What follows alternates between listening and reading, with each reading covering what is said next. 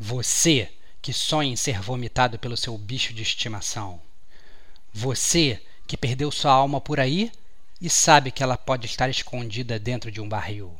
E você que, como nós, esperou quase uma década para conhecer o último guardião, esse cast é para você, que é gamer como a gente. Outstanding.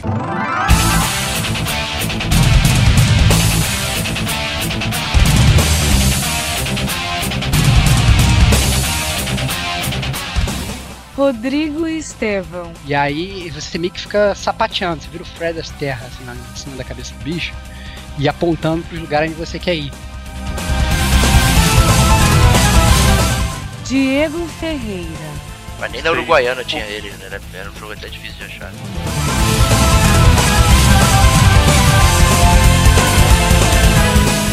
Davi Silva. Eu achei, eu achei. Eu achei e não achei.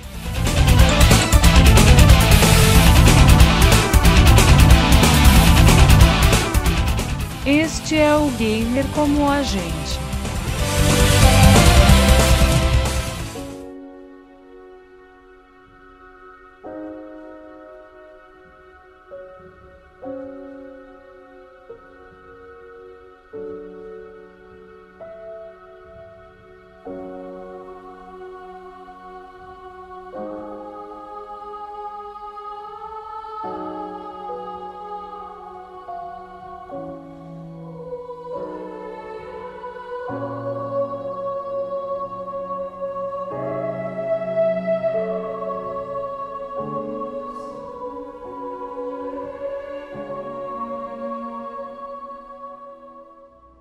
Olá, amigos e amigas gamers, sejam bem-vindos a mais um podcast do Gamer Como a Gente. Eu sou o Diego Ferreira, estou aqui na companhia dos meus amigos, o Rodrigo Estevão. Ah, que eu sou o último guardião, cara. e eu vou defender esse jogo até a morte, cara. E morreu. que isso, que absurdo. que absurdo. E do nosso maestro Davi Silva. Olá, olá a todos. E eu já queria dizer que quem não jogou esse. Quem não jogou esse jogo é cara de mamão, cara. É isso aí, cara. Olha Bobo lá, feio, cara de mamão. Cara de mamão, cara. Aí a gente vai ver, cara, nesse podcast Gamer como a gente, cara, quem tem cara de mamão, quem não tem, cara. Nós vamos falar então, porque obviamente todo mundo já viu, né? Tá na capa aí, The Last Guardian, né? O super jogo do Tirico aí. É, né, vamos ver quem vai ser essa cara de mamão desse podcast aqui. Vamos manter a surpresa. É, Todo e... mundo já sabe. todo mundo já sabe, mas beleza. Né? Mas a gente vai bater esse papo de feira aí depois dos recadinhos.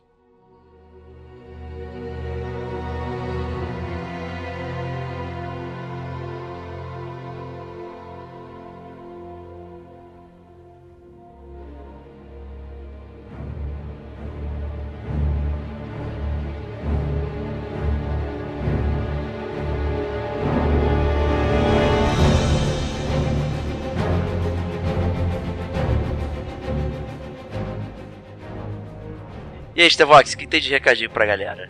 Você me diz, cara, eu ouvi dizer que a recepção do nosso podcast do Mass Effect foi suprema, cara. Me fala aí o que, que a galera falou. A gente recebeu aqui um, um e-mail do Ronizes, né, que chegou depois que a gente gravou, né, o último podcast, né, do que jogamos no Very Hard, né?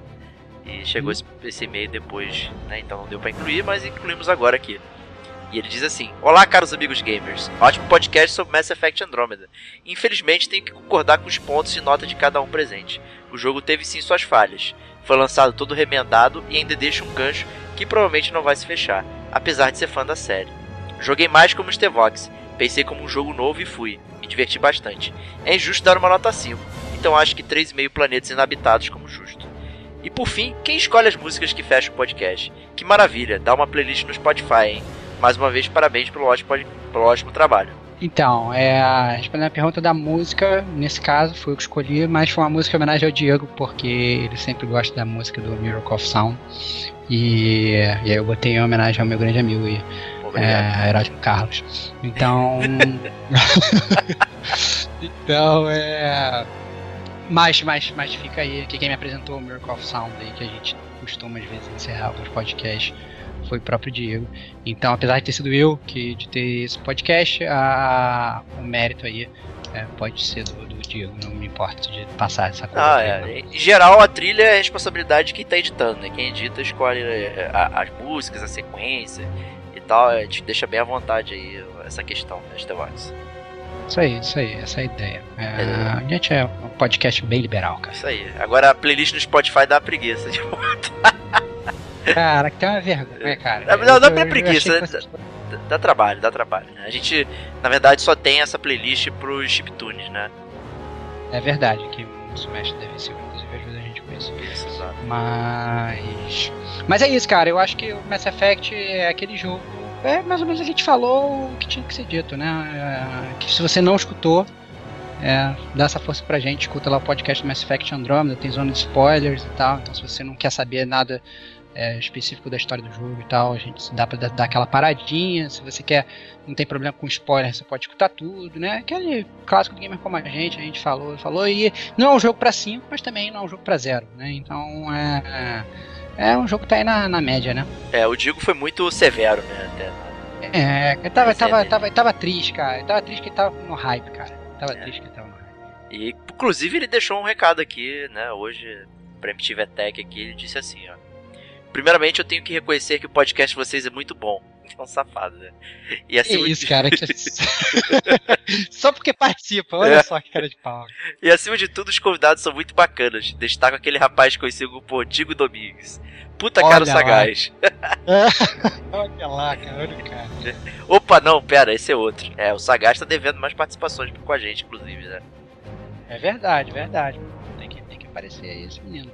E ele complementa aqui, ó. Mas mais importante que tudo, tem que dizer que o Matt Platinador, detetor de direitos do gamer cidadão, Bruce Wayne do Rio de Janeiro, presidente das indústrias Starks e CEO da Podosfera, cometeu seu maior deslize. Stevox afirma nesse cast que a trilha sonora de Mass Effect é bem ruim, quando na verdade o game é todo com uma frustração globalizada. Stevox se redima, você não é facinho assim. Grande abraço, gamers. Que isso, cara? Que absurdo, cara. Eu não falei que a, que a, que a trilha é ruim, ruim. Eu falei que na verdade as músicas, se você vai escutar elas para botar no fundo do podcast, elas são ruins porque elas são altos e baixos. Então você tem que ficar fazendo um micromanagement da trilha. Porque é uma música que é um burburinho, de repente do nada vem um pico de altura. Mas não é que a música seja ruim, não, é bem épica, inclusive. Né? Mas para ser trilha de fundo, eu acho que é uma, uma, música que não funciona muito. Esse foi o meu ponto. Verdade, né? E é o, e o engraçado é que é o segundo podcast que isso acontece com você, né? O Rise of é, Tomb Raider também gerou isso, né? É, cara, do azar. Ou então eu não sei editar, cara. Que eu vou deixar pra você editar todos os podcasts. Não, não, vamos achar isso aí. não, que isso, cara. E que mais tem de recadinho aí, Stevox, pra galera aí? Tem a lojinha, né? Cara, é, lojinha do Gamer Como a Gente. Então, se você quiser dar uma força pro Gamer Como a Gente, pode entrar nas forjas Gamer Como a Gente, através do site gamercomagente.com. É, é, se você está no seu mobile, você tem que rolar lá para baixo, vai ter um linkzinho lá embaixo. Se você tiver no computador, vai estar no banner da sua direita. banner bonito, com o logo do Gamer Como a Gente, um cara super mágico lá fazendo uma armadura numas forjas. Então você clica lá, você vai entrar na nossa lojinha, onde você vai poder comprar camisas super legais para ficar bem transado aí e comandar totalmente seus amiguinhos quando você não estiver jogando. Porque a gente já sabe se você ganha com a gente, quando você está jogando, você já comanda naturalmente. É isso aí. É, e... Apesar de ter um cara super másculo, né? Tem camisetas para as meninas também e tal. Elas podem, podem, escolher lá também eh, entre as nossas 10 estampas sensacionais que estão à disposição. É, nosso site aí tem os links pro, pro iTunes, pro Android, pro SoundCloud, pro nosso feed né? O Gamer Como a Gente recomenda aí que você assine nossos vídeos, seja no meio que você gostaria, aí pode ser no Apple, pode ser no Android, enfim, tem, tem opção para todo mundo. É, e ajuda bastante também quem, quem comenta, quem manda recadinho pelo e-mail, que manda aquele alô no Facebook, no Twitter, isso ajuda a gente bastante. Também compartilhar o podcast e tal. Pô, curti bastante esse episódio, compartilha com seus amigos, fala aí que tá, tá ouvindo Gamer como a gente que isso ajuda muito a expandir nossa base de ouvintes e tal. É, esse ano do Gamer Como a Gente aqui, a gente percebeu grande variação aí, aumento no número de ouvintes, número de acessos no site e tal, então a gente está bem contente aí e expandir todo, todas as nossas amizades, né, seria uma grande coisa legal aí que vocês podem fazer pela gente. Então, gamercomagente.com, principal método para falar com a gente. A gente sempre responde, sempre fala com muito carinho aqui o seu recadinho. E não precisa ser só sobre o podcast, pode também falar, pedir, perguntar uma dúvida, tirar, quiser saber alguma coisa específica de algum jogo, enfim, sugerir um tema e tal, a gente sempre vai estar à disposição aqui. E infelizmente agora vamos falar de The Last Guardian, vambora. Que isso, que absurdo, cara. Você vai morrer muito no fogo inferno, cara. Você. Que esse cara? Você... Cara, é absurdo, cara. É absurdo, cara. Pô, tira esse cara. Quem convidou É, esse aí, cara? É, cara, vai embora, Diego. Vai, vou gravar só com o Davi, cara. Isso aí.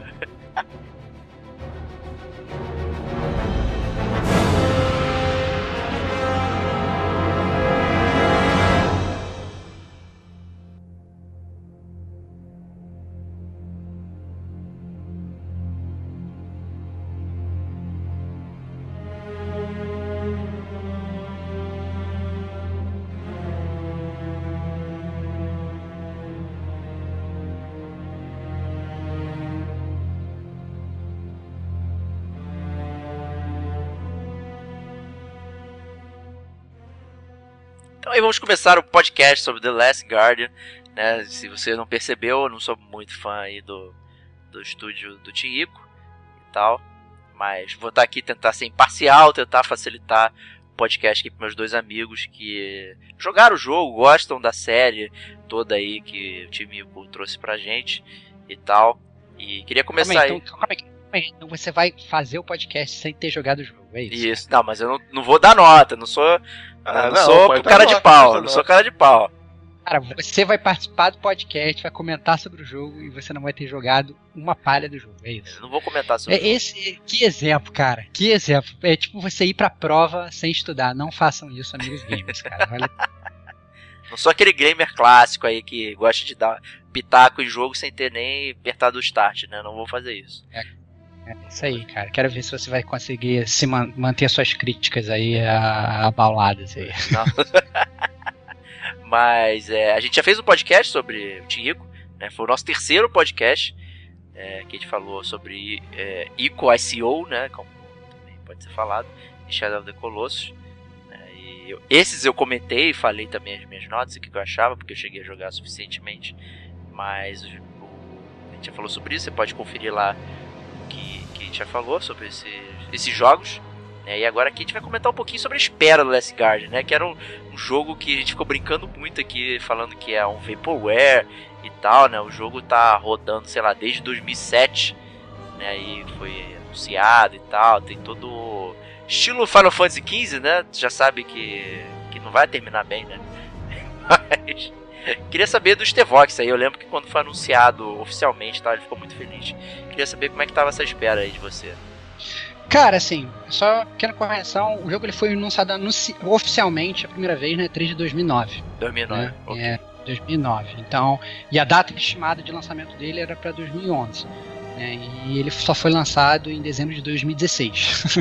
É porque eu Então lembro foram- que, que, que antes de 2009 teve um negócio numa revista que saiu e tal. É, ah, cara, é, que eu- mas é aquele negócio. É. É aquele negócio que não era oficial, né? Quando a galera, a galera foi e falou, olha, esse é o jogo que a gente tá realmente produzindo e vai sair e tal, foi na E3 de 2009. Então, de qualquer forma, foram sete anos e meio de espera, né? Com, a- a- com relação à minha expectativa, é, eu digo claramente que eu comprei o PlayStation 3 para jogar esse jogo. Ih, não deu Então, certo. então, assim, é, e acabou que, que não deu certo, né? Foi um dos grandes motivos de eu comprar o PlayStation 3, porque eu era fã, assim, pra mim Shadow of the Colossus é um dos melhores jogos já feitos pelo, pelo ser humano e, e eu queria jogar a próxima pérola. Então, e Last Guard era um jogo que eu tava literalmente roendo as unhas pra, pra jogar, mas infelizmente foi um jogo que a produção dele foi muito conturbada, o jogo sofreu inúmeros atrasos, a equipe criativa que é liderada pelo Fumito Ueda, né, que é o que é o dono do, do, do estúdio, né, dono do Team Ico, como, como gosta de falar o Diego, é, a, a equipe trocou no mínimo três vezes que eu me lembre é, de ver notícia e tal. Então é aquele jogo que ele é, foi feito, foi refeito, é, foi trifeito e, e aí ele Trifeito ele é piada, e- né? É, pô, é, É. Foi feito, é, então, foi, foi feito diversas vezes, na verdade. Eu acho que passaram a borracha em, em vários momentos do jogo. E inclusive tiveram que mudar. é, a- eu, inclusive, achei que ele fosse ser cancelado e que o Diego ia ser um grande vitorioso, né? Porque o Diego sempre falou que o jogo era uma merda, que não quer ser lançado. E eu ia guardar essa mágoa pra sempre. Mas, fumitão aí, é, provou ele errado. e cumpriu a promessa e trouxe essa pérola pra gente. Então, no final das contas, apesar de toda espera, eu acho que acabou compensando. É, você não acha, Davi? Eu concordo totalmente com o que você falou. É, eu não tava no hype tanto assim quanto você, eu não comprei o Play, Play 3 por causa do, do, do, jogo. Mas eu, na verdade, eu tava com zero hype, porque o que mostrou na E3, na E3 2015, eu acho, mostrou alguma coisa do jogo. E tava meio estranho, tinha uma. uma eles subiam numa corrente, a corrente tava bugada. Pô, colocaram um negócio bugado no trailer. E o meu hype foi um pouco caindo. Mas quando eu vi a E3 2016 no trailer, que o jogo parece que estava totalmente polido, já estava bem, bem caprichado, aí o meu hype foi lá em cima, né? Excelente, eu embarquei cara. no trem do hype, fiquei maluco. É. Tanto que esse jogo cara. saiu. Esse jogo saiu no dia do meu aniversário. Que presentão, hein? Pô, eu comprei no dia do meu aniversário, mas eu joguei quase um ano depois, né? É, tá bom, justo, faz sentido. Como todo bom gamer como a gente. todo bom como, gamer. Como todo Diego, cara. Essa é a verdade, cara. Tem essa vida fácil aí não, cara, de jogar o jogo todo dia, o dia inteiro não, cara. Você tem que deixar de dormir para jogar, cara. Esse é o ponto, cara. É a dica de seu cara. Justo. O, eu queria ouvir do Davi também um pouquinho do que, que, ele acha do Ico e do Shadow, porque na verdade eu não sei exatamente, já que ele não participou do podcast é, original aí.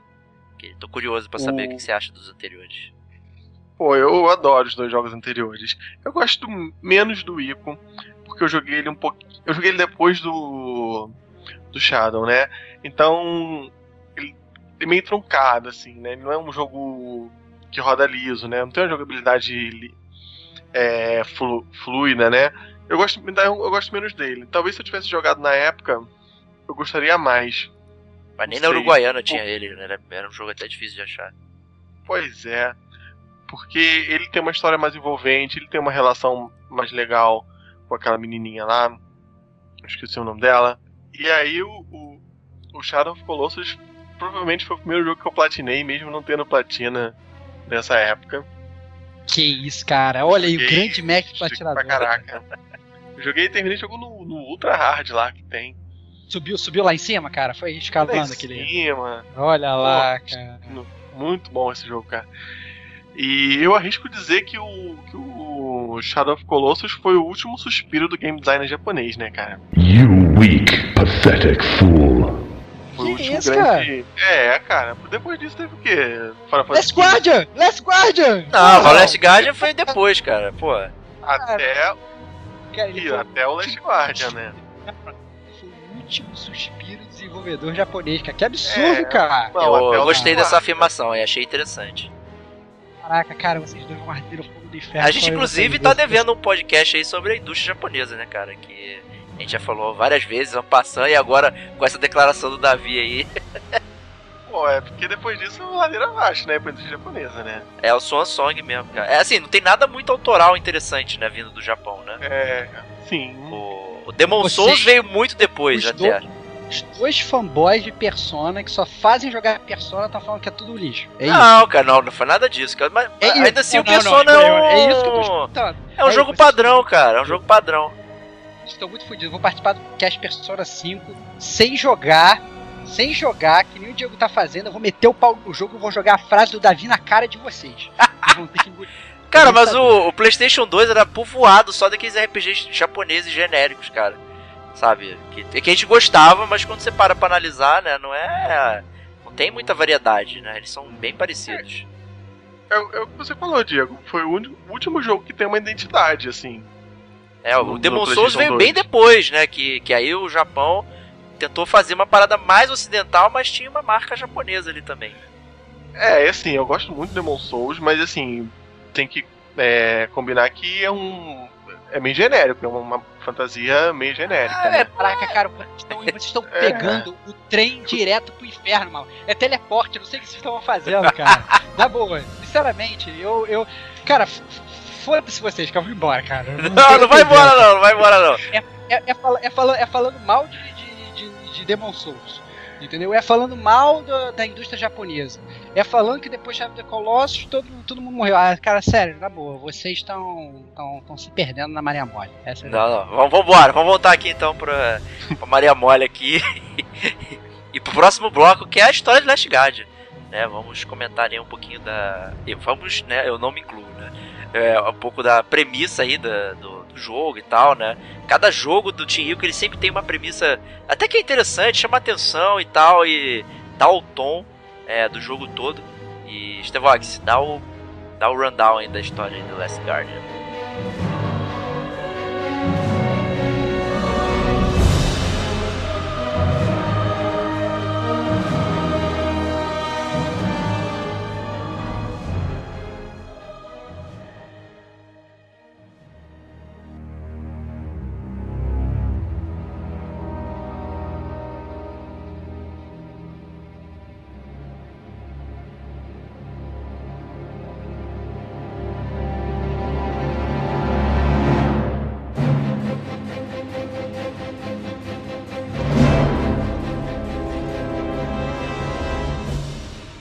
Então, é, a história é muito simples. E então é o seguinte: é um menino que acorda em um castelo em ruínas. Né? Ele não se lembra como ele chegou até ali, mas ele sabe que ele tem que sair dali, né? porque ele não é dali. E aí, muito perto dele, tem uma criatura gigantesca, que é uma mistura de gato com as orelhas de rato, é, umas microasas, um rabo meio peludo estranho e tal. E na verdade você acaba ajudando aquela criatura a se libertar ali, dar uma comidinha para ela e tal, não sei o que, e vocês viram parceiros nessa fuga desse castelo. Né? E, então vocês se unem, viram o Batman e Robin do jogo. Melhor, né? Vocês viram o Salsicha e o Scooby-Doo, entendeu? É isso. Então é você e o seu pet tendo que sair ali do, do, do castelo. Mas esse universo do, Last Guard é um universo muito muito palatável para mim, assim, eu gosto muito do universo, porque você percebe claramente, só de ver a abertura do jogo, a entrada do jogo, você percebe que é aquele universo criado pelo Timico, você percebe que tudo se passa mais ou menos é, é, no mesmo mundo, apesar de você não ter muito essas marcas temporais de quando de quando está se passando aquela história, né? Então são aquelas ruínas cobertas de vegetação. Você tem sempre aquela força misteriosa que é o lado mal ali, que comanda ali aquele mundo, né? Mas o que eu acho mais interessante de toda essa história, né, é que a história toda ela é contada à medida que você vai jogando com um mínimo de, de falas, né? É, a, o storytelling do jogo ele é todo contado em terceira pessoa e quem conta a história do jogo é um, um homem que é na verdade um menino depois de velho, né? Isso fica bem claro desde o jogo que ele fala. É uma voz de um homem adulto, ele fala: "Não, eu acordei, eu estava num lugar que eu não sabia onde estava e tal", e aí o garoto vai e acorda. E à medida que o jogo vai passando, ele vai contando a história como se ele estivesse contando aquilo para você, né, que está jogando ou para alguma outra pessoa. Né?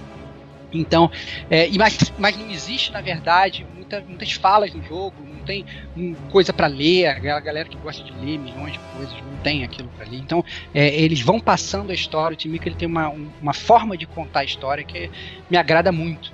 Né? Você pensa assim também, Davi, ou você vai meter o pau? Não, vou meter o pau não. Agora que a gente tá falando do jogo mesmo, eu vou só tecer elogios. Ah, é, é, você falou que quando você liga o jogo, quando você abre o jogo, você percebe que você está no jogo do Team Ico até pela paleta de cores, né? É aquelas cores meio. aqueles tons meio, meio pastéis, né? E tem todos os jogos do Team Ico. Você percebe logo, você se sente em casa, né? Que você, pô, caraca, tô mais no jogo. De novo no jogo do, do Fumito Eda, né? É, e essa parte que você falou da história para mim é o meu tipo de história favorita. Que é que você tem que montar as peças na sua cabeça. Eles não te dão nada de graça, né? Tipo Dark Souls, né, cara? Tipo Dark Souls. Ah, Dark Souls é, entendi. entendi. Não, não, beleza, faz os comentários. Não, mas eu entendo o que está fazendo, ele está falando, porque assim, é, é, é, é, essa questão da, da paleta de cores e do universo é muito bom porque é um jogo que parece que você está voltando para casa entendeu? É, é, não é, não é e, e, como são jogos que são sempre carregados em história. Não é que nem, por exemplo, Mario, você está sempre. Você sabe que está jogando Mario de novo, e é aquele universo de Mario, você já sabe tudo que vai fazer. Né? É mais como, sei lá, é como um filme, é como, sei lá, um Star Wars entendeu? Que vai sair, e aí você tá, sentou ali no cinema e apareceu aquele logo, começou a correr aquelas letrinhas amarelas, e você fala, caraca, vai começar essa parada que me acompanhou durante milhões de anos. Então acho que é, são poucos os jogos de videogame que trazem isso. Né, um dos jogos que faz isso muito bem, na verdade, que eu gosto muito, é a série Uncharted. A gente já fez podcast sobre ele aqui no Game com a gente. E eu acho que o, o Ico e o, o Timico ele consegue fazer muito isso nos jogos dele. É muito interessante a forma como ele consegue despertar no game, no gamer, as lembranças dos jogos anteriores. Isso é muito, muito legal. É, no, meu, no meu caso, eu percebo isso também. É, mas como eu tenho esse sentimento de que eu vivenciei boas experiências nos anteriores, e é, acaba que toda essa familiaridade me afasta um pouco. Né, do, e eu fico com medo de jogar, de, de, de não sentir isso que todo mundo tá falando, né, e voltar aquelas sensações que eu tive jogando o Ico e o Shadow of the Colossus. Principalmente o Ico até, na verdade. Mas, mas eu, eu compreendo o que vocês estão falando e realmente é perceptível é, de um ponto de vista analítico, assim, você olhar, você vê realmente que existe uma assinatura é, nos jogos do, do, do estúdio. Né, você percebe a questão da autoria e tal, então isso é, isso é muito legal. Pelo menos esse tipo de, de coerência e, e, e tipos de história que vão ser contadas e tal. Talvez não seja para mim. E olha que eu gosto de experiências diferentes e tal, sempre tô comentando alguma coisa diferente do AAA tradicional, mas é, eu consigo perceber essa parada e eu acho bem legal.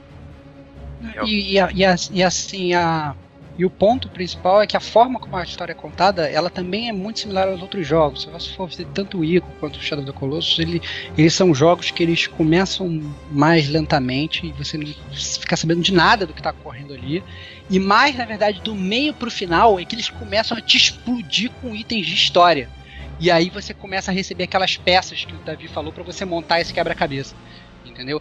Então, é, o que eu acho que tem de afastar os gamers que odeiam o Timico e que odeiam, por exemplo, Last Guard, e aí fica aí já o meu primeiro disclaimer, ou talvez a minha primeira mini crítica sobre o jogo, é que o início do jogo, ele é um início lento, né? É, é, não te dá muita informação e você, quando você se vê sem objetivo, né? Você não tem muito porquê jogar, né? Você tem que sentir uma história que te contagie, né? Uma coisa que te leve para frente e tal. E o início do, do, do Last Guardian ele é assim lento, como também, na minha opinião, é o início dos outros dois jogos. Eu, eu não, eu discordo do Shadow of Colossus. Do Ico eu concordo que o Ico é bem lento. Mas o Shadow of Colossus tu começa matando um bicho de 5 metros de altura. Então isso te dá sei lá, pelo menos na mim, né? Me deu motivação para continuar sabendo quais outros desafios eu vou enfrentar, né? Quais outros monstros eu vou. Não, beleza. Em termos de jogabilidade, sim, concordo. Em termos de jogabilidade, sim. O que eu quis dizer em termos de história. Né? Apesar de que eu achei, com certeza, assim, dos três, o Shadow of the Colossus ele é o que mais. É o que mais te ambienta. Pelo menos você vê lá o Wander carregando lá a Mono e, e levando ela para aquele altar e você põe lá. Você não, mas você não sabe o que aconteceu.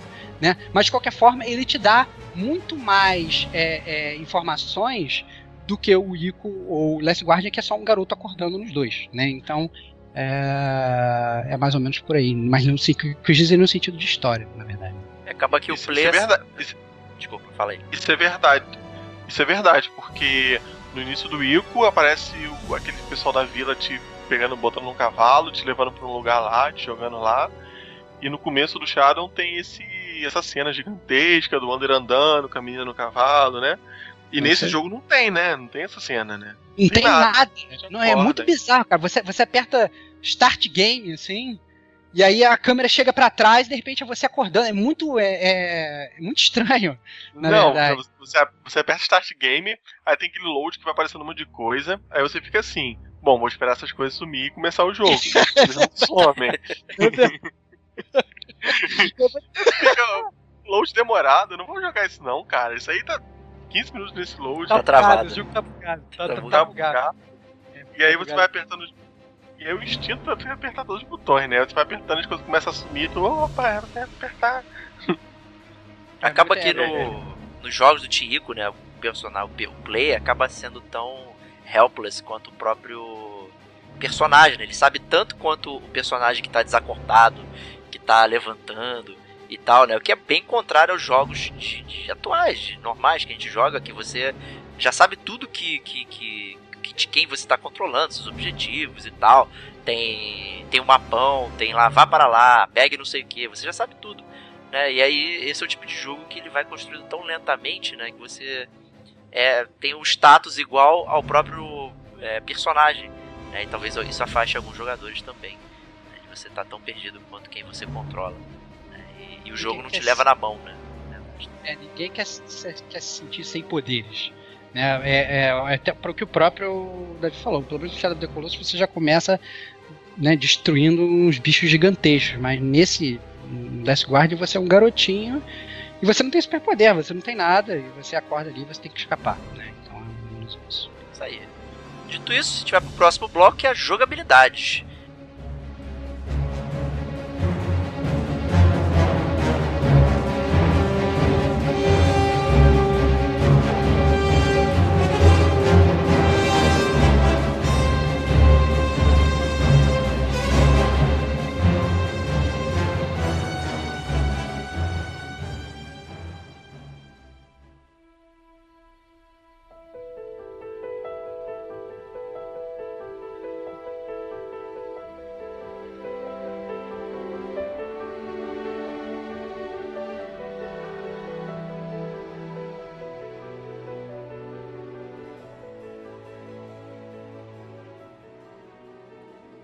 Cada jogo né, da, da, série tem é um estilo, digamos, peculiar.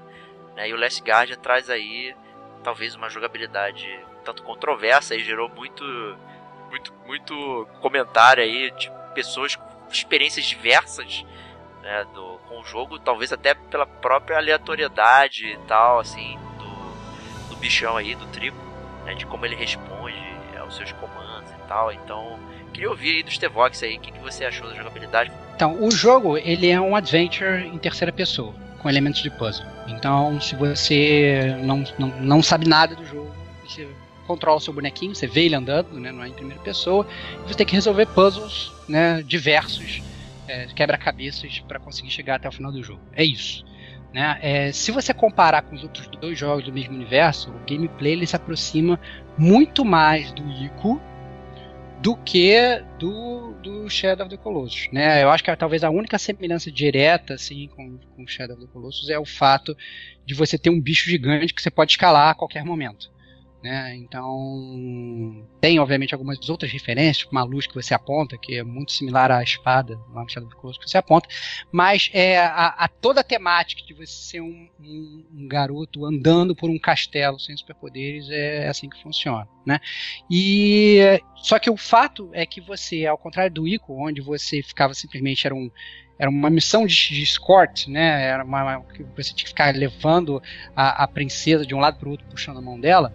É, o jogo do Last Guard ele funciona um pouco diferente, né? Ele faz com que você resolva os puzzles, quebra-cabeças juntos com o Trico. Então, por exemplo, tem lugares estreitos onde você só pode, onde só você pode ir, né? Então ele não pode nem te seguir. Então às vezes você tem que ir sozinho, conseguir abrir é, é, alguns lugares para ele poder passar. Tem espaços abertos que são gigantescos, onde você precisa do tamanho dele para passar por ali, né? Então você por exemplo, se sobe ali na, na, nas costas dele e ele vai trafegando naqueles lugares. Então, é mais ou menos assim que funciona.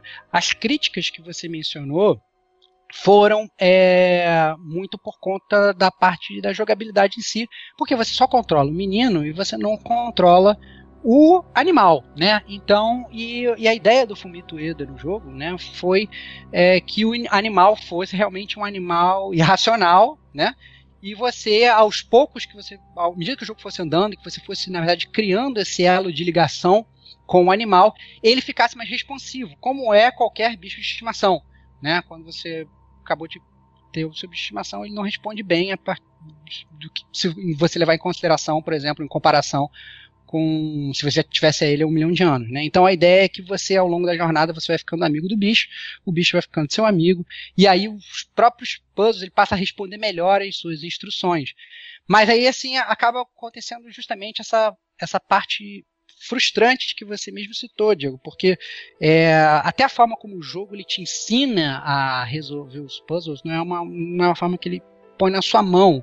É, como é que você dá instrução para os bichos, pro bicho, e na verdade às vezes você dá instrução pro bicho, o bicho não te responde, né? Principalmente porque ele não confia em você, ou sei lá porquê, né? E às vezes você sabe como é que soluciona o puzzle, e aí você fica mandando o bicho fazer uma coisa A ou uma coisa B, e ele não faz, e você fica lá, ah, então o puzzle não é para fazer isso, quando na verdade era, entendeu? Você só tinha que ficar insistindo ali, como que apertando aquele botão mais vezes ali para ele fazer.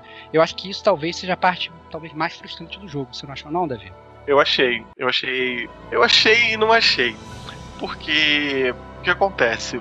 Pô, é um bicho gigante, cara. Em nenhum momento do meu jogo esse bicho ficou travado numa porta. Igual o, a menininha do Resident Evil 5 que foi travado toda hora lá. Entendeu? É um bicho gigante. E ele se movimentava muito bem pelo cenário. Eu acho que dos 10 anos que esse jogo ficou fabricando, eu acho que 9 anos foi só para movimentar esse bicho pelo, pelo cenário. Porque tudo que você anda, todos os lugares que você anda, que você vasculha, o bicho consegue ir também, exceto os lugares pequenininhos. No começo eu fiquei um pouquinho frustrado mesmo, só que eu tenho um cachorrinho aqui em casa, cara, e meu cachorro não me obedece. Ele não faz o que eu quero, não faz as coisas do jeito que eu quero. E eu comecei a pensar por esse ponto. Pô, ele é um bicho, ele não vai me obedecer de primeira, né? E aí, quando foi caminhando o jogo, o bicho foi ficando mais responsivo. E aí eu, olhando as, as horas que eu joguei no passado, eu entendi isso que você falou. Que, o, que o Fumino Ueda falou, né? Que ao longo do jogo você vai pegando mais afinidade com ele e ele vai ficando mais. Ele vai ficar respondendo melhor os seus, seus comandos, né? Eu, o que me incomodou muito no jogo foi a câmera. Cara, a câmera tá horrível. Como todos os jogos da série Ico, eles não conseguem acertar essa câmera. Cara, isso me irritou muito mais do que o, o bicho não responder o comando. Porque você virava para um lado, aquela câmera ficava maluca girando e aí, quando ela não conseguia se posicionar, ela dava fade out, ficava preta uns dois segundos e voltava para um, pra um ponto.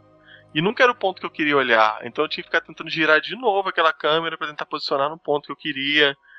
Isso foi. Isso me incomodou muito, cara.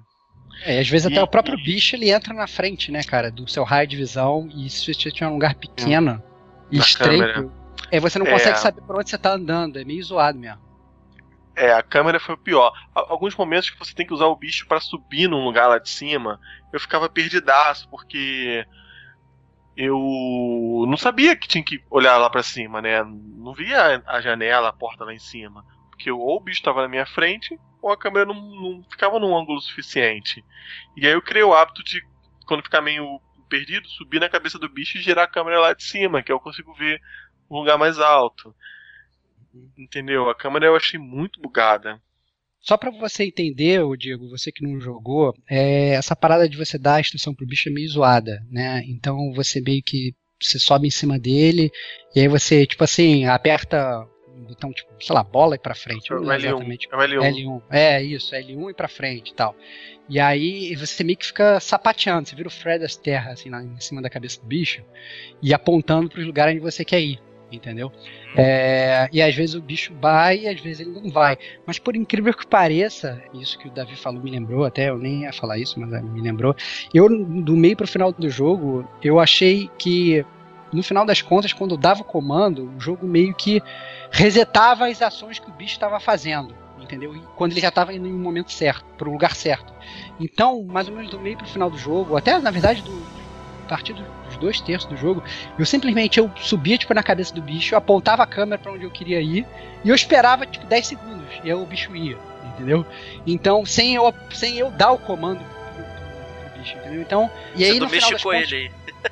É, cara, mas é que tá, mas eu, é, mas eu domestiquei ele sem, sem dar instrução, entendeu? Você, você domesticou ele com a câmera, entendeu? Muito estranho, porque você tá acostumado nos jogos de videogame, você quer andar, você anda com direcional, né?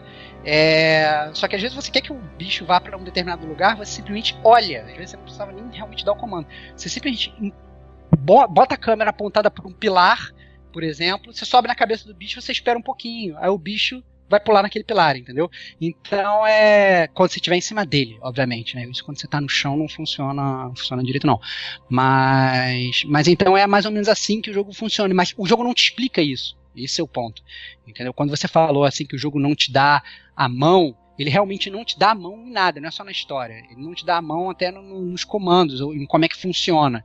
Entendeu? Ele te deixa da mesma forma que você é aquele. É que nem o personagem que acordou de memoriado ali. Você também não tem nada de gameplay que o jogo te passa. Eu acho que talvez seja isso que frustra a galera, né? Porque você, o jogo não te dá a mão de forma alguma. Ele, ele te dá menos a mão do que os jogos antigos né? Que, é, que a gente jogava lá, que a gente inclusive gravou aí o podcast de Hard Games lá. É, às vezes nos jogos antigos eles davam mais explicação do que dá o Last Guard. É realmente um jogo que tem uma ausência praticamente completa de tutorial. Mas você teve algum puzzle que te frustrou, é, especialmente assim, um momento? Ah, fiquei horas e o bicho não teve, atendia. cara. Teve, cara. Teve. Teve, teve momentos. Te, teve um determinado momento do jogo que eu tive que parar de jogar porque senão eu jogar meu controle na tela. Me frustrou de uma forma assim, de, de hate kit mesmo. Que é um momento, talvez o Davi se lembre, que você, você fica dentro de uma gaiola, preso. Ah. Como se fosse um rato, sacou? É? E aí você ah, tem cara. que. você tem que. Você, você tem que fazer que nem um rato. Você vai andando e a gaiola é uma gaiola meio redonda. E aí a, a, você vai fazendo uma Olimpíada do Faustão, que nem quando os caras entravam naquelas bolas de plástico e iam andando e a bola girando. É exatamente aquilo. Só que é muito zoado o controle, porque a bola não é uma. A gaiola não é uma gaiola redonda. E, e você quer ir para um. Você tem que ir para um lugar e eu não consegui. Eu fiquei literalmente tipo, 15 minutos tentando ir e o bicho meio mongolóide, ele meio que tem que te ajudar, ele meio que vai te empurrando com a cabeça, ele começava a me empurrar para o lugar errado. E mesmo apontando a câmera para o lugar certo, mesmo tentando virar para o lugar certo, tem uma hora que eu estava quase conseguindo, e aí o bicho foi, ele me tirou do caminho que eu estava vindo. Entendeu? Nossa senhora, cara. Quando ele me tirou, eu falei assim, foda-se, parei por hoje, entendeu? E, e o meio que, a, que, eu, que eu abortei a parada. E é uma parte curta do jogo, não demora muito nesse momento, mas foi muito, muito, muito frustrante, cara. Eu fiquei bastante irritado com o jogo nesse momento. E você, Davi, teve algum momento assim que a jogabilidade te apurriou muito também?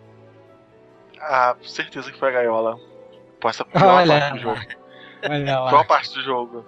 Eu, eu tinha esquecido dela, cara. Minha memória tinha apagado esse negócio aí. Olha lá, cara. Memória seletiva para a gente lembrar os momentos. Só lembra coisa boa. Não, assim, é... o, jogo, o jogo ele tem vários momentos que acabam sendo um pouco mais enfadonhos, assim. Tem, tem, se não me engano, dois ou três momentos do jogo em que você chega em uma área e de repente o bicho ele para. Ele para, ele senta. E aí eu, e aí entra o personagem off, é, que é você mais velho, né? Ele vira e fala assim: então o bicho não quis se mover novamente. Então eu tive que procurar comida para ele. E, e, é muito chato essas partes, cara, porque você tem que procurar uns barris de comida e pegar e carregar, e obviamente o barril é grande, o seu boneco é pequenininho, então quando ele pega ele anda todo troncho, e aí às vezes você tem que é, pegar o barril, você tem que jogar para uma plataforma, só que a plataforma é uma rampa, o barril começa a rolar, você tem que correr, pegar o barril antes dele rolar, então é um puzzle que ele não te desafia mentalmente, ele desafia em termos de jogabilidade apenas, entendeu? Só que a jogabilidade, como o Davi falou, ela não é muito polida, né? Então é, é acaba que deixa deixa um pouco a desejar esse ponto. Entendeu? E desafia pelo não polimento, né? E... É, eu não, tipo assim, eles poderiam ter dedicado tempo deles a fazer puzzles. Em nenhum momento eu fiquei preso no jogo, esse é o ponto. Não são puzzles difíceis. No Ico, quando eu tava jogando, eu fiquei preso no jogo. Falei, cara, não sei como eu passo daqui. Eu ficava, tipo, alguns minutos olhando pra tela. O, os puzzles do, do Last Guard, você olha, você naturalmente você já entende o que tem que fazer. Cara, tem uma alavanca ali, você puxa a alavanca e, e, e coisa. Ah, não. Tem um, o bicho tá querendo comer, tem um barril de comida ali. Você simplesmente tem que pegar aquele barril e dar um jeito de levar até o bicho, né? Como é que você vai levar? São outros 500, mas você já sabe como é que você, você resolve. Você nunca fica parado olhando, olhando, pra uma tela pensando, puta que pariu, como é que eu saio daqui? Pelo menos assim foi pra mim. Entendi. Acaba que esse design orgânico, natural aí, é, que apesar de interessante, né, ele encontra algumas barreiras quando se transforma em jogo, né? Porque o jogo às vezes precisa ser divertido também, né? As coisas precisam fazer sentido, né? E às vezes você fica preso é, por que, que o boneco não funciona, não responde, ou, ou enfim, com, ou com tarefas literalmente mundanas, né, nada muito épico, né, buscar um barril de comida e tal, não sei o que, né, e apesar de fazer sentido, né, com todo o cenário que está sendo montado, acaba que fica um pouco enfadonho mesmo, né, mas é, é. acaba, acaba que fica aquela distinção, né, a ideia que o cara teve é muito boa e tal, e traduzir isso num, num gameplay fluido e é, é, difícil, não é uma parada fácil mesmo não. Não dá para condenar. Isso aí é, é, o... é não, e assim, tem algumas coisas que são muito bem boladas do jogo, que são tão enfadões quanto o barril de comida, mas é bem bolado. Então, por exemplo, cada vez você, ao medida que você vai saindo do. tentando sair do castelo, os seus inimigos são umas estátuas é que elas tomam vida e elas tentam parar você e o Trico, né, e o, e o monstrão. E aí elas já, muitas vezes elas tacam, você como criança, você não tem poder de matar as estátuas, então você tem simplesmente que fugir, né, no, mais para perto do final do jogo você consegue pelo menos você consegue combater elas de alguma forma, né? É, você consegue um raio mais ou menos, tem para não entrar muito na zona de spoiler, não dá muito spoiler e tal, mas você consegue meio que combater, dar uns encontrões nas, nas armas que elas meio que desmontam e tal. Mas na maior parte do jogo você simplesmente tem que fugir e você tem que meio que abrir caminho pro Trico chegar até onde você tá para ele destruir as armaduras, né? Mas de qualquer forma, quando ele chega nos lugares, as, as armaduras começam a atacar umas lanças nele né? E essas lanças elas ficam presas no corpo do bicho, né? E aí depois de cada batalha, você tem que subir no bicho e ficar tirando as lanças, né? O que acaba sendo tão enfadonho quanto, quanto a questão do próprio do próprio barril. Mas é uma parada de gameplay foda te deixa próximo ao bicho. E inclusive afeta tanto no gameplay isso na jogabilidade, porque o que aconteceu comigo, por exemplo, é que é, numa dessas cenas é, eu esqueci de tirar uma lança. E o bicho ele ficou completamente errático, entendeu? E eu não estava entendendo, porque que volta e meia tá tentando dar instrução pro bicho e de repente ele ficava pulando que nem um cavalo, dando coice entendeu? Eu falei assim, cara, o que tá acontecendo, entendeu? Que bicho tá completamente maluco. E aí o que aconteceu foi que eu descobri, depois de, sei lá, ficar alguns minutos meio que olhando, é que tinha uma lança que eu não tinha achado, entendeu? Que aí eu fui lá e, e consegui tirar fora. Então é uma coisa que você tem que realmente cuidar daquele seu pet ali, daquele seu animal de estimação, mas que não é, que, que não é uma coisa que você está muito acostumado em games, né? Que está sendo babá de um, de um animal, né? Um pouco estranho, mas cai muito bem no que o jogo propõe. É, como eu já falei, né? Esse jogo foi 200 bilhões de dólares no trico e, sei lá, 100 mil dólares no todo o resto, né? É mais interessante mesmo essa distinção aí. E, e acho que a gente pode encerrar então, né? O bloco de gameplay né? Porque tá até meio limiar, né? A gente já tá começando até a comentar coisas do jogo, né? Pra dar exemplo que talvez possa estragar para alguém em algum momento. Né? E com isso a gente vai entrar no bloco de spoiler, nessa zona de spoilers. Né? Se você ouviu até aqui, tal, nosso editor vai colocar aí para onde você pode pular para ouvir as notas sobre o jogo, né? Mas se você quiser continuar aqui e ouvir as discussões sobre a história e tal, tá no lugar certo. Né? Quem ouviu até aqui conseguiu ter já um apanhado sobre o jogo e tal, como é que funciona, premissa e tal, e já se quiser comprar, já pode comprar e depois vir ouvir a zona de spoilers aqui com a gente. É, então, eu, como eu não joguei, vou ser um belo ouvinte aqui e vou deixar vocês aí né, saíram no tapa aí pra dizer que a história é bem ruim. Que isso, que absurdo. Mas aí, Stevox, manda brasa aí.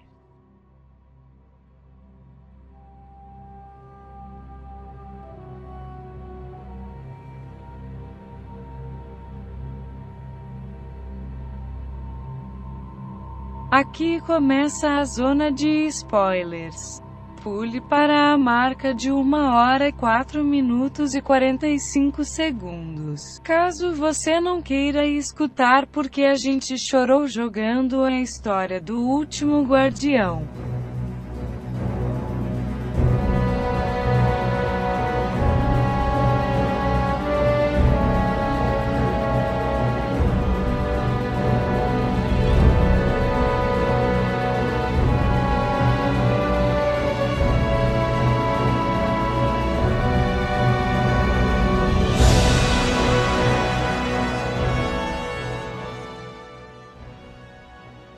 Cara, então, é... entrando na zona de spoilers, eu acho que a gente pode falar um pouco como o jogo funciona, né, em termos de, de, de história, e abordar um pouco mais isso, porque é onde o jogo realmente brilha.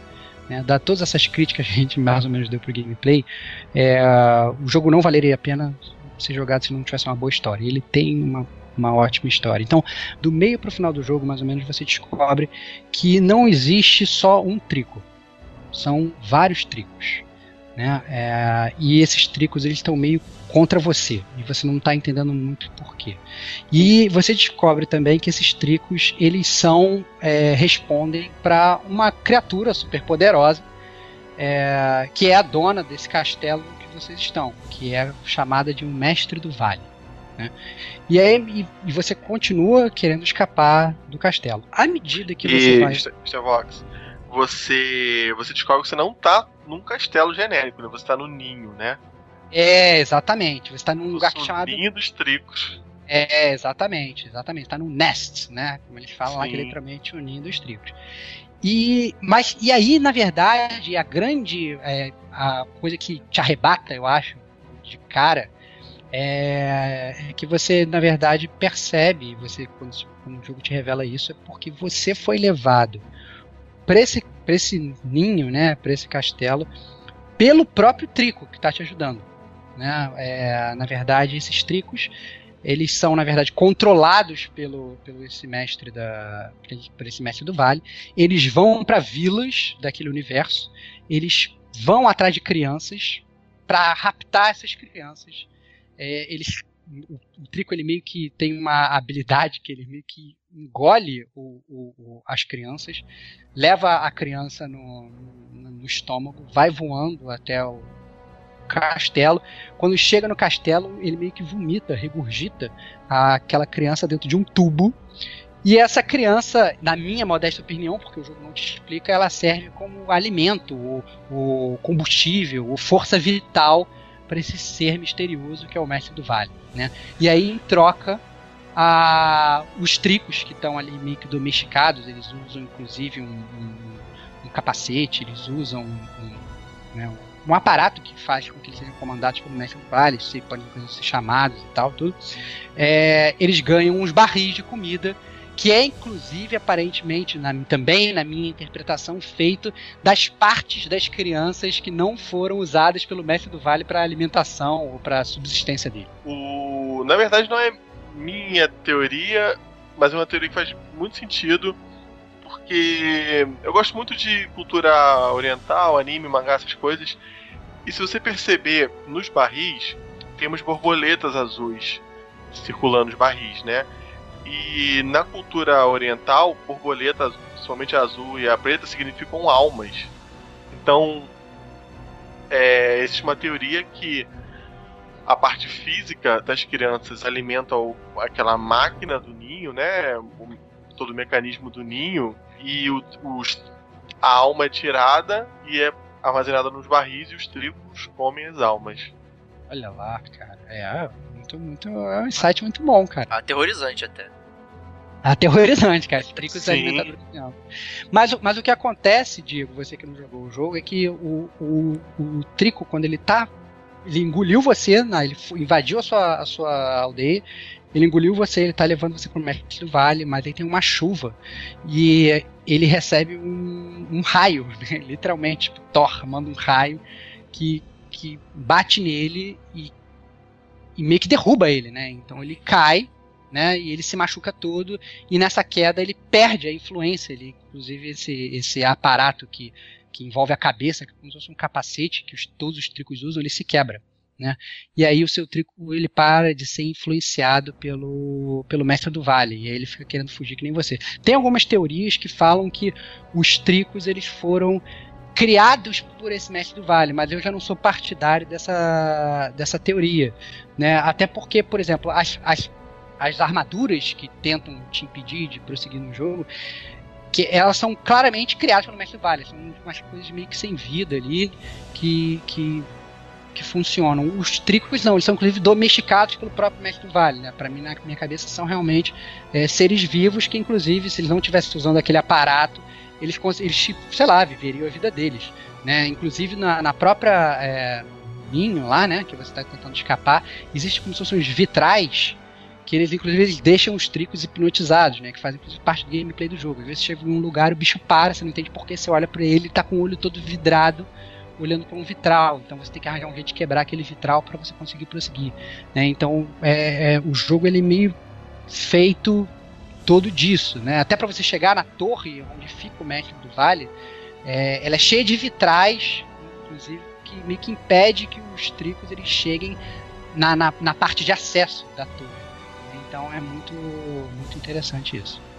E esse então, lance dos vitrais, esse, esse, lance dos vitrais, ele, eles fazem parte de um de um gameplay muito importante, que é você passa, sei lá, três horas de jogo com o trico com medo dos vitrais. Só que tem um momento do jogo que não tem mais nenhuma. Tem um vitral e não tem mais nenhuma opção. Então o Trico ele, ele meio que é, perde o medo dos vitrais, quebra o vitral sozinho para te salvar. para é, mostrar cara. que isso foda, é muito cara. foda, cara. para mostrar que ele. ele apesar dele ter muito medo, você é muito mais importante do que o medo dele. Ele consegue superar o medo para te salvar, cara. Isso é pô, quando aconteceu isso foi muito legal, cara. É, então, porque o jogo, e esse, esse onde a verdade do jogo brilha, né? É, à medida que ele vai construindo essa história, é, principalmente na parte. Na segunda metade do jogo, ele, você percebe que você está cada vez se importando mais com aquele animal e o aquele animal está cada vez se importando mais com você. Entendeu? E é muito, muito foda. Eles fazem isso, a forma como como eles fazem isso é muito, muito maneira, porque você não percebe que você tá, como, tá se apaixonando pelo bicho. Entendeu? É muito legal. E você, se você na verdade parar de jogar o jogo na primeira metade, você perde isso, que é onde o jogo realmente brilha. Né? E aí, na verdade, para falar mais sobre a questão do final do jogo, né? no final do jogo você é, é, consegue matar o Mestre do Vale. O Mestre do Vale, inclusive, ele chama todos os outros, os outros tricos para atacar você e o, e o seu trico, né? É, e é uma, uma carnificina absurda, né? Porque é um trico lutando contra seis, sete, oito tricos. Então é uma coisa horrível, uma cena tipo meio que dantesca e tal, porque arrancam o rabo do seu trico. É uma coisa que você quase chora vendo e tal. Mas no final das contas, vocês dois conseguem sair vivos, né? O trico ele meio que te pega ali pela, pela, pela pela, com a boca dele e tal, e meio que mal consegue voar, ele vai meio que planando e tal, ele inclusive ele não consegue voar o, o, jogo todo, porque ele tá, na verdade, machucado, você descobre que ele ficou machucado por causa desse raio que caiu nele, né? Mas ele no final do jogo ele finalmente ele consegue voar e dar um longo voo, né? Porque durante o jogo ele dá vários saltos, né? Ele parece tipo super-homem no início de carreira, que não voava, né? Ele ficava dando um salto gigantesco. E, e aí no final do jogo vocês conseguem escapar e o Trico te leva para sua aldeia, né? E aí ele chega na, na, aldeia, ele deixa você na aldeia, e aí acontece aquela outro clima do jogo, porque obviamente todos os, os aldeães lá, a galera da aldeia, eles meio que temem o Trico, né? Então eles começam a meio que cutucar ele com lanças e tal, o bicho já tá todo estrupiado, então você tá morto, tá praticamente morto. O Trico tá praticamente morto, o bicho te levou de volta para casa e tal para te salvar. E aí a sua última ação do jogo, né? Quando você é, tá à beira da morte, você tem que apertar o botão e você tem que mandar o bicho embora, né? Então você grita, tipo, vai embora, tipo, vaza, entendeu? Porque o bicho, ele, ele mesmo sendo atacado, ele quer continuar ali porque ele quer saber, ele quer te proteger, ele quer ver você bem e tal. E a última sua última ação do jogo é você mandar ele embora porque se ele ficar ali, as pessoas vão morrer.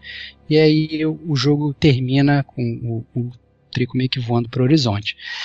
Quer dizer, mais ou menos, porque depois tem a cena pós-créditos, né? Que depois que os créditos rolam, é, finalmente você vê o seu personagem é, mais velho, né? E, e ele está realmente contando a história e tal. Tem algumas crianças que estão escutando e tal, tudo, e estão brincando. As crianças acharam enterrado ali um, fosse um escudo, que é um escudo que você usa durante o jogo, né? Que solta um raio de luz e que ajuda inclusive a resolver alguns puzzles junto com o trio. E aí você pega, você aponta esse, esse escudo pro alto, sabe? sai aquele raio de luz e aí é, a câmera vai voando e tal, não sei o que, e a câmera chega de volta lá ao, ao ninho e mostra na verdade que o Trico ainda está vivo depois de tantos milhões e milhões e milhões de anos.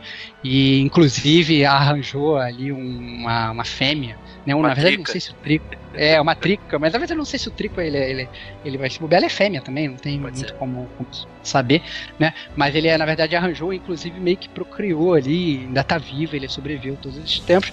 E aí, obviamente, acho que eu e todo mundo que jogou até o final, esse momento já tá se debulhando em lágrimas gamers, né, Davi? Fala aí. É, eu tava, porque eu tava esperando um Marley e eu, tá ligado? Ah.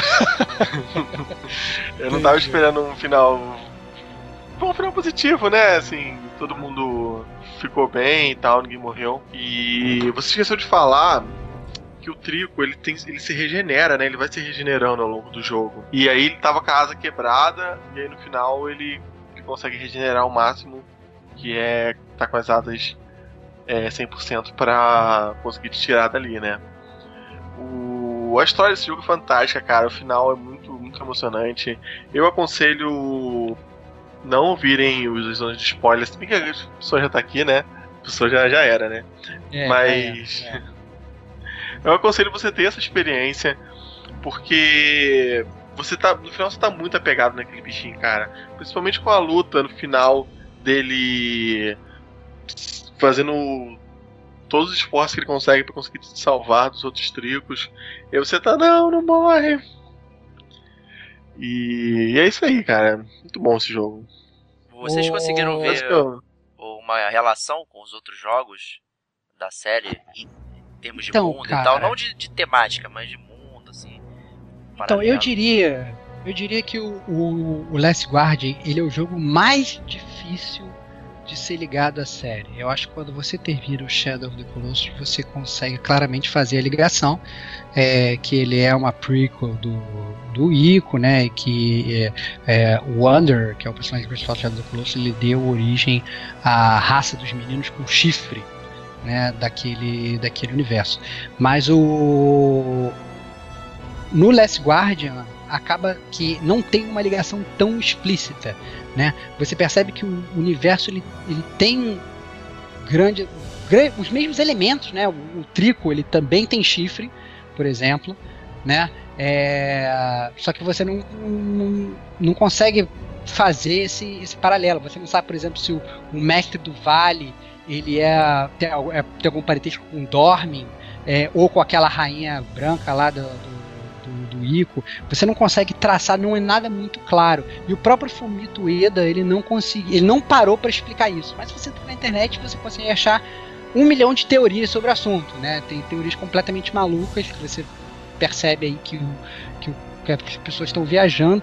É, ou não. É, é, e, e, outras teorias que talvez sejam mais plausíveis. Mas eu acho que a, a, o grande barato do jogo é que ele é totalmente aberto à sua interpretação, né? Então 90% da história é aberta à interpretação e é pouco, são poucas as coisas que o jogo te dá a mão em termos de história para você interpretar. Ele tira muito paralelo com aquele seriado é, The Away, é, Original Angel, que tem inclusive no Netflix, que quando você termina a primeira temporada do, do, do seriado é, o seriado, sem dar spoilers, né, apesar de a gente estar na spoiler zone, não vou dar spoiler do, do, do seriado, é, ele, é um, ele tem, um, tem um final que ele abre completamente para sua interpretação, para você acha, decidir ali o que que, que, que aconteceu, o que, que você acredita, o que, que você não acredita, e eu acho que o Last Guardian segue um pouco essa temática também. O, o pessoal liga muito porque o personagem do Last Guardian ele tem umas tatuagens no corpo, né?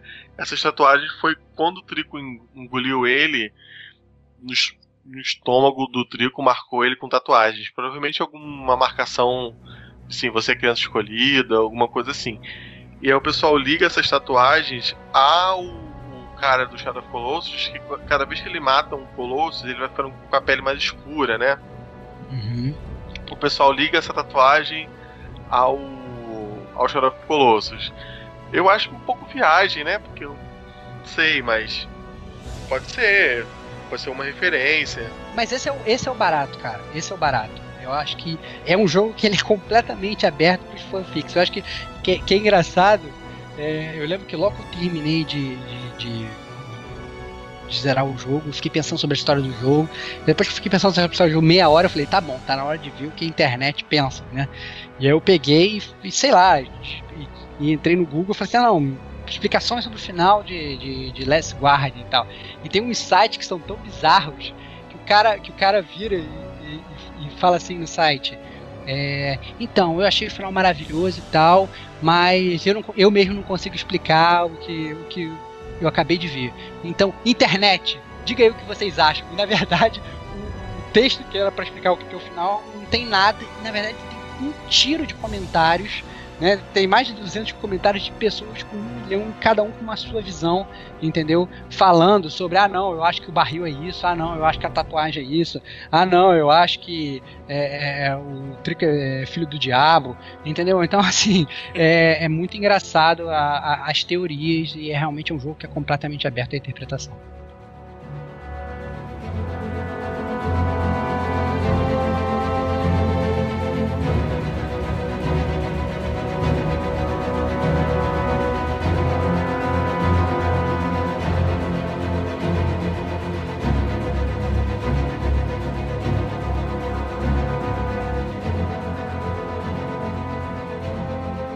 Aqui termina a zona de spoilers. Você conseguiu sair do ninho, guardião.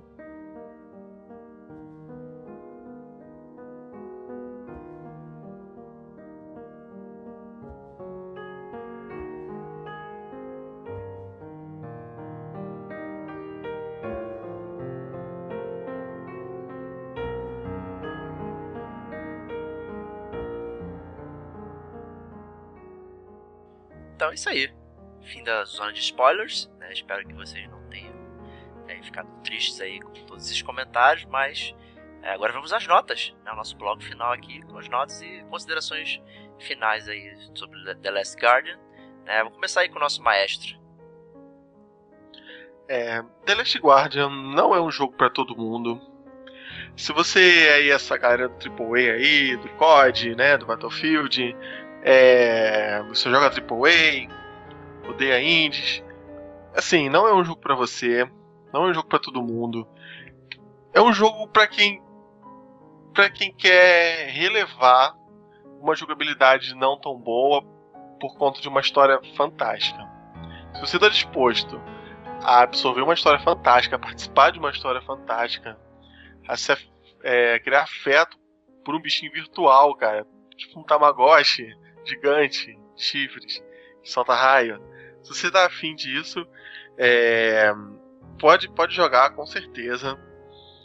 Agora, se você tem problemas com jogabilidade, se você acha que jogabilidade ruim tira a sua experiência, então não recomendo. Na verdade, recomendo para todo mundo. Só que se você não gosta muito de problemas com câmera, problemas com jogabilidade, se você não consegue superar isso e focar na história, então não é um jogo para você. Mas é um, um jogo pra, pra família, cara. Um pode jogar. Minha esposa assistiu o final comigo, quase chorou. E a sua é nota, cara? E a sua nota? A minha cara? nota, cara, é. Não pensou lá. na nota, hein? Não pensou na nota. É, olha lá, cara. Não sabe nem que nota vai dar, cara. É porque eu não quero dar 5, cinco, porque 5 é Shadow of Colossus. É... Vamos lá, então vou dar um 4 um quatro penis de trigo. Muito bom, muito bom. E aí, Diego, agora dá sua nota aí pro jogo, cara. Cara, minha nota é. Dois barris de almas decadentes. Que isso, cara? Que isso? tá dando nota sem ter jogado, cara? Olha lá, cara. Brincadeira, mas é, como sempre, né? Aquela questão. A história parece legal, é, exige, exige um pouquinho do player, né? Também acompanhá-la. Ela não é tão expositiva, né? Também como os jogos AAA, né? Então. É complicado, cara. Eu, eu não gosto muito da assinatura do Tinrico em geral.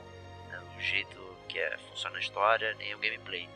É, não vou prometer, igual prometi no outro podcast, que ia jogar. então fica um mistério aí. Quem sabe um dia eu, eu jogue e quebre a cara e ache o jogo fantástico aí. Mas por enquanto. Mandem, vou... mandem comentários e e-mails falando pro Diego jogar, por favor. Por enquanto eu vou ficar vai, na. Vai ter que atender as massas, cara. É, bom, se tiver muitos pedidos, tipo, um eu, eu vou lá e faço.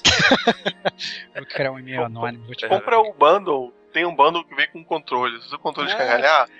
você compra o bundle e ganha um é- jogo maravilhoso.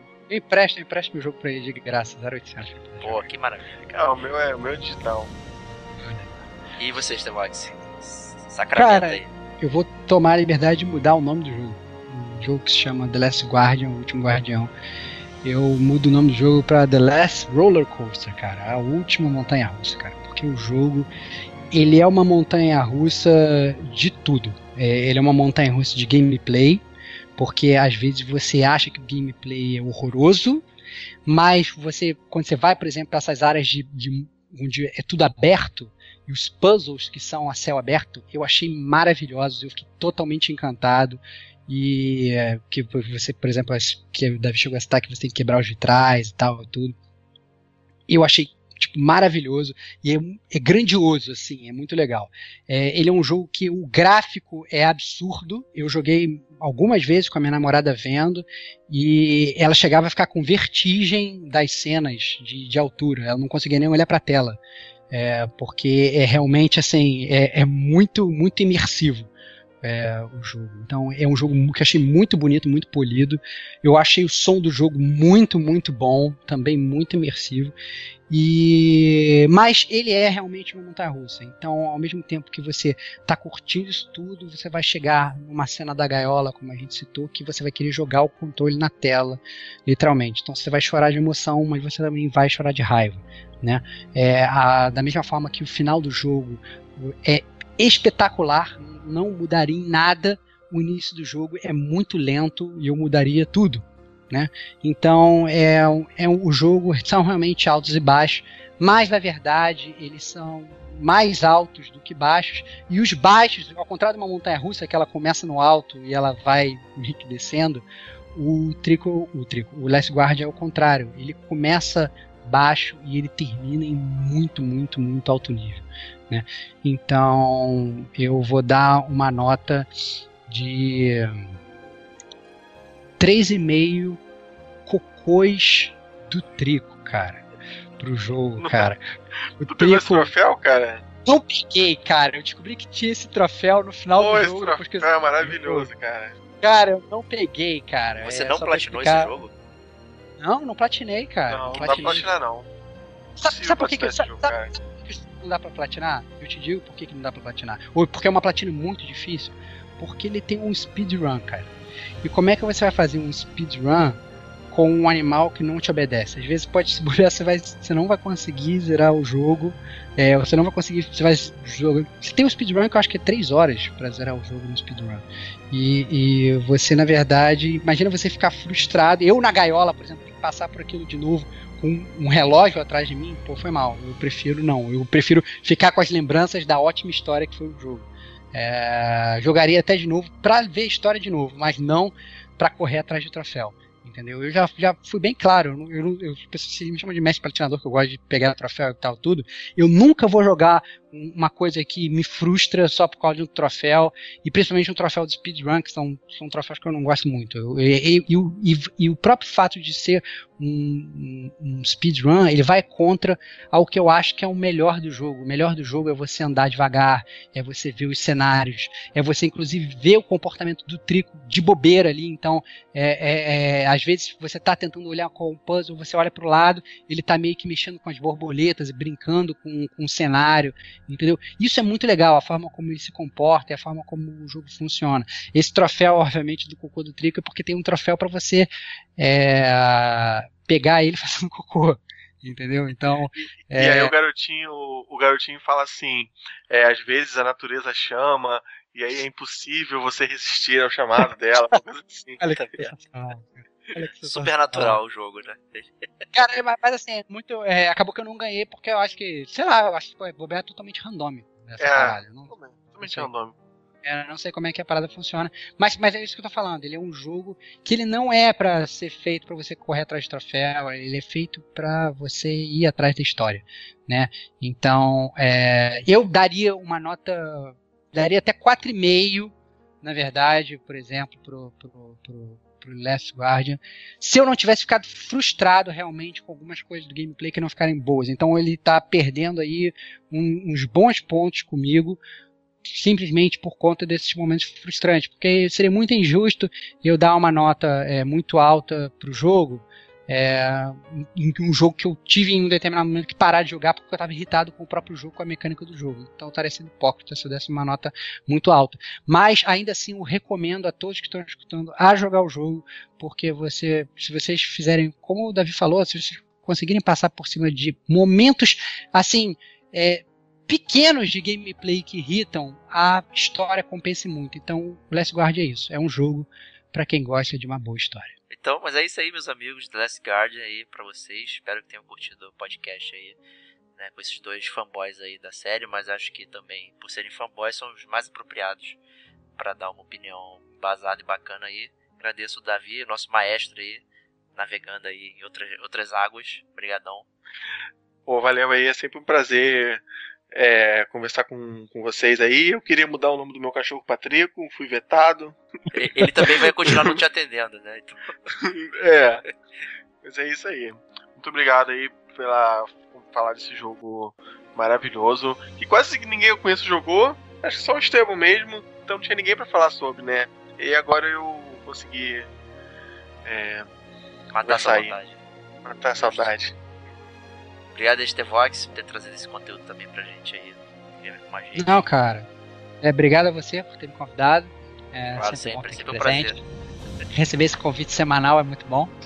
Mas fica aí realmente a minha recomendação e fica aí o meu apelo a todos os ouvintes para encherem a caixa do, de e-mails e comentários do Gamer como a gente para pedir pro Diego jogar, até porque ele fala que ele é contra o, o Team Mico, ele fala que ele não gosta da temática, mas todo mundo já sabe que ele no ano que vem vai ser obrigado a comprar o remaster do, do do Shadow of the Colossus, né? Ele como rei dos remasters, né? Ele não pode nunca perder a majestade. Então ele compra remaster até de jogo que ele não gosta.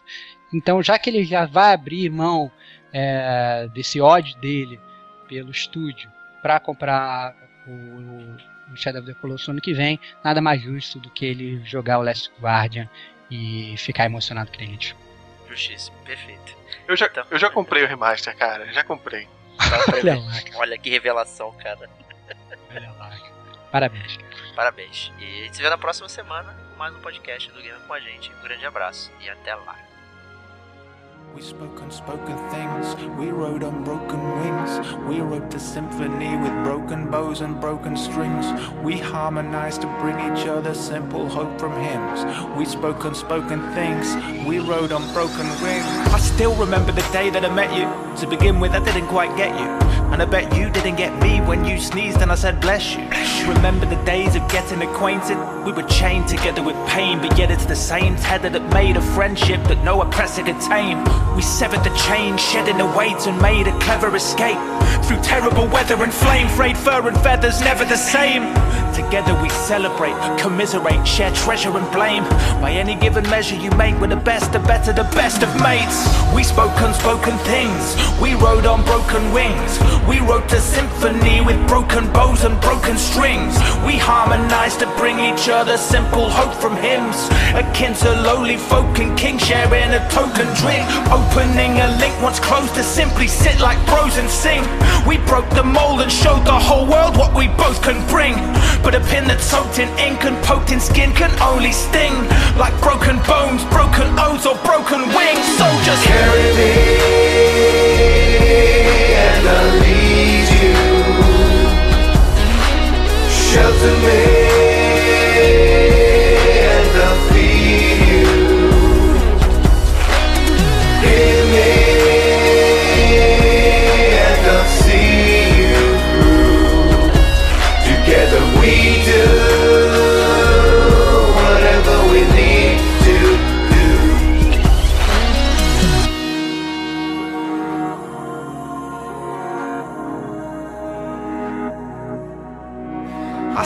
Remember the day that I met you. To begin with, I didn't quite get you. And I bet you didn't get me when I leaned in with an attempt to pet you. But with you, I'm not scared to share the real me. Just knowing you care can heal me. I swear, fealty. Can you feel me? I'll be a sword if you shield me. Might never get a chance to say goodbye when it's too late, you're gone. We two may be separated, but it's you that made me one. When I'm away, please stay strong. Remember what it takes to break these bonds. Place oceans and seas between us, they'll seem like lakes and ponds. I care about your whereabouts, I'm bare without you. Share yourself with me. Feel free to dare to doubt. I swear I'm there to help. My prayers go out to thee. You're tearing down the scary towers, bearing down and staring out and glaring down at me. There's no bounds to what we're amounting to, to what you and a pal can do. Insurmountable mountains become minuscule mounds when we meld as two. I keep the principles you held us to, and they help us through. Still here when I'm out of you. That chill you felt, I felt it too. That chill you felt, I felt it too. So carry me and I'll lead you. to me,